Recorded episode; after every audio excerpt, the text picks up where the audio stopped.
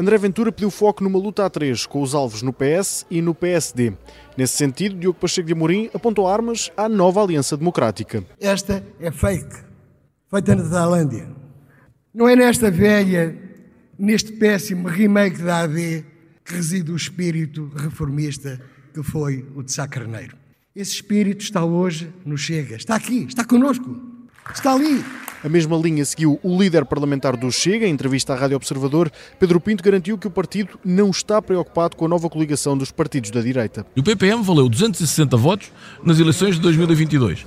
O CDS valeu zero deputados. Se nós estamos preocupados com isso, pelo amor de Deus, eu acho que, que Luís Montenegro não tinha nada para apresentar ao país. Já a Rita Matias focou a intervenção nos jovens. A deputada pede uma alternativa ao socialismo e que diz que não passa pela coligação PSD, CDS e PPM. Esta alternativa ao socialismo também não se faz a recriar alianças do passado.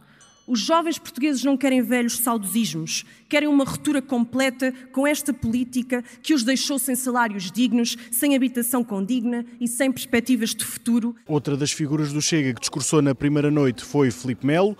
O alvo do deputado foi o secretário-geral do PS. Filipe Melo acusa Pedro Nuno Santos de falta de transparência e de falhar com os portugueses. Não queremos mais negócios como Pedro Nuno Santos fez no CTT, em que adquiriu participação social da empresa e disse que o caso ficou envolvido num grande sigilo para não prejudicar o interesse nacional. Meus caros, o interesse nacional é beneficiado apenas e só com transparência, algo que Pedro Nuno Santos não conhece. Foi com a casa meio cheia que o Chega deu o pontapé de saída na Convenção Nacional de olhos postos nas eleições de 10 de março.